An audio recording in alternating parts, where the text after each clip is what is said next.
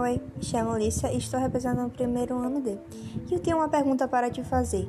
Você sabe o que é desemprego? Você sabe como anda o desemprego durante essa pandemia? Você sabe as consequências do, do desemprego? Pois é, vou lhe falar alguns dados e você faz uma reflexão sobre isso. A taxa de desemprego no Brasil subiu para 11,6 no trimestre encerrado em fevereiro, atingindo 12,3 milhões de pessoas, influenciada pelo aumento da procura por emprego e pelo corte de pontos por trabalhos nos setores de construção, administração pública e serviços domésticos. O desemprego já tem se tornado algo comum e por isso surgiu tantos autônomos, mas quando o desemprego aumenta o dobro, é possível sentar no bolso a situação em que estamos vivendo.